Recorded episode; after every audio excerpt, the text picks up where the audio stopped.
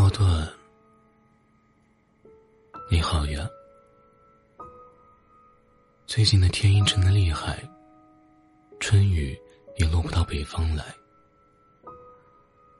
我终于第一次走出门去，沿着街道散步。路边干枯的枝桠上已经长出了花苞，气温也回升了，只是依然是冷的。我在心里想：春天如此迟疑的来了，可是，一切并没有复苏。街道两边的商铺都关着门，路上也没有多少人，一切提着大袋食物的人低头疾走。人们都不知道，到底这种憋屈的日子什么时候才结束。更多的时候，我只是待在家里，不是踱步。早上在阳台上看日出，晚上在阳台上看日落。城市接近停滞，时间依然流转。日起日落间，无数人和我一样沉默。最近我的生活。又恢复了一部分的规律，这让我高兴。在深夜的时候，不再辗转反侧，而是踏实的睡觉。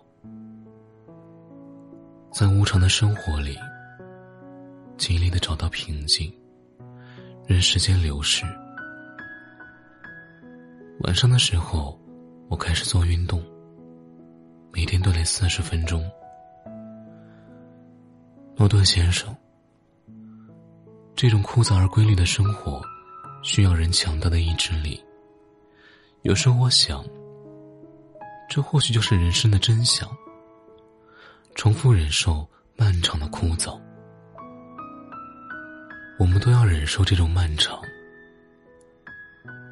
有时候命运是公平的，聪明是一种祝福，也是一种诅咒。快乐是一种祝福，也是一种诅咒。敏感是一种祝福，也是一种诅咒。当上天给了你聪明、快乐和敏感，你就要忍受愚蠢、悲伤和迟钝。当你有能力见识过美，就无法再忍受粗鄙。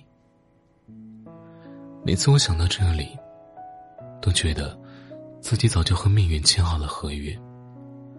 他给我的所有东西都有两面，这让我无法感谢，甚至无法后悔。诺顿先生，有时候我觉得我被命运卡在了黑暗里。在最近的两三年里，我时常感觉自己动弹不得，进也不是。又无路可退，只能停在此处。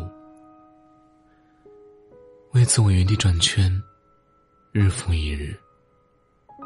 可是，我想，这是命运对我的诅咒，或许也是一种祝福。他让我停下来看看，我到底对自己的人生做了什么，放弃了那么多的自由，才获得这一切。是否值得？其实我很少去思考“值得”这个问题，因为生活并不是你愿意付出什么就交换给你什么的游戏。付出和获得从来就不对等。我的人生已经有所得，这让我感谢，不至于抱怨。但是我时常也困惑。我并没有选择，到底是什么把我推到这里？几乎在一瞬间，就暴露在命运面前，任时间予取予夺，毫无还手之力。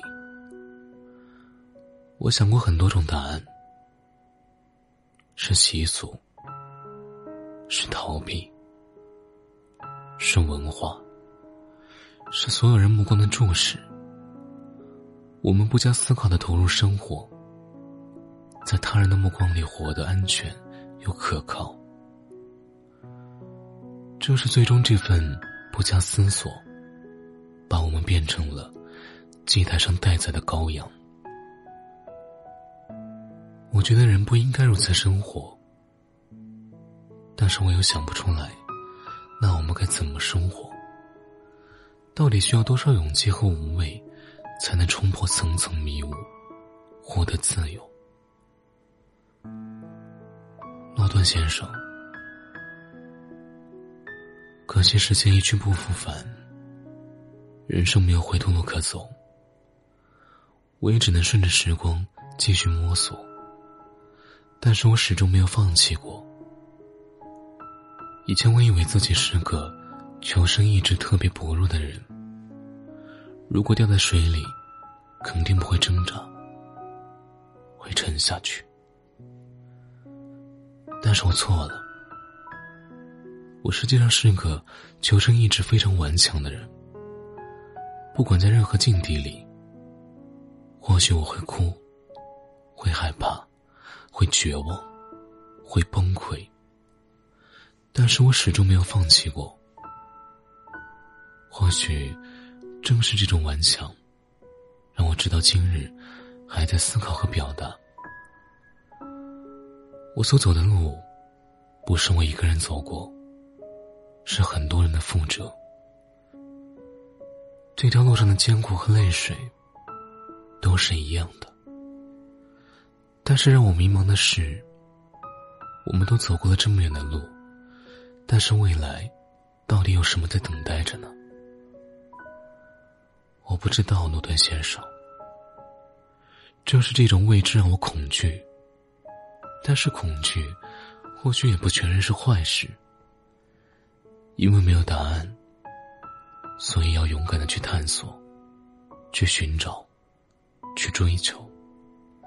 在无限的未知里找到可能性。人生是有可能性的，诺顿先生。我们必须相信这一点，才可以看到希望。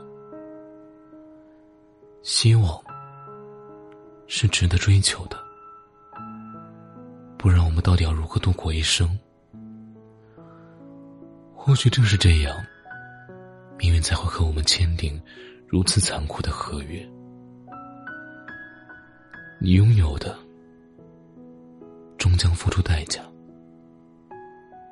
这是命运公平的地方。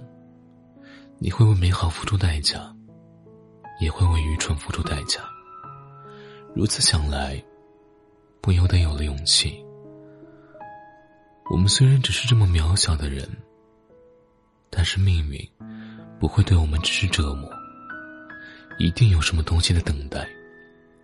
一定有好的事情会发生。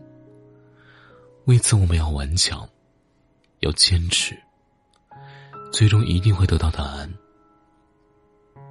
这就是命运合约的意义，在无穷的虚无里，给我们一个肯定，是茫茫宇宙里发挥的微弱回应。即便如此微弱，也让我们觉得安心，支撑我们重复的日子。春天到了，这句话或许没有什么意义。时间的流转，或许也没有什么意义。但是我们的生活，并不是这样。即便重复，即便枯燥，即便日复一日，我们依然在寻找意义。而我们，终将寻找到。你说？是不是这样？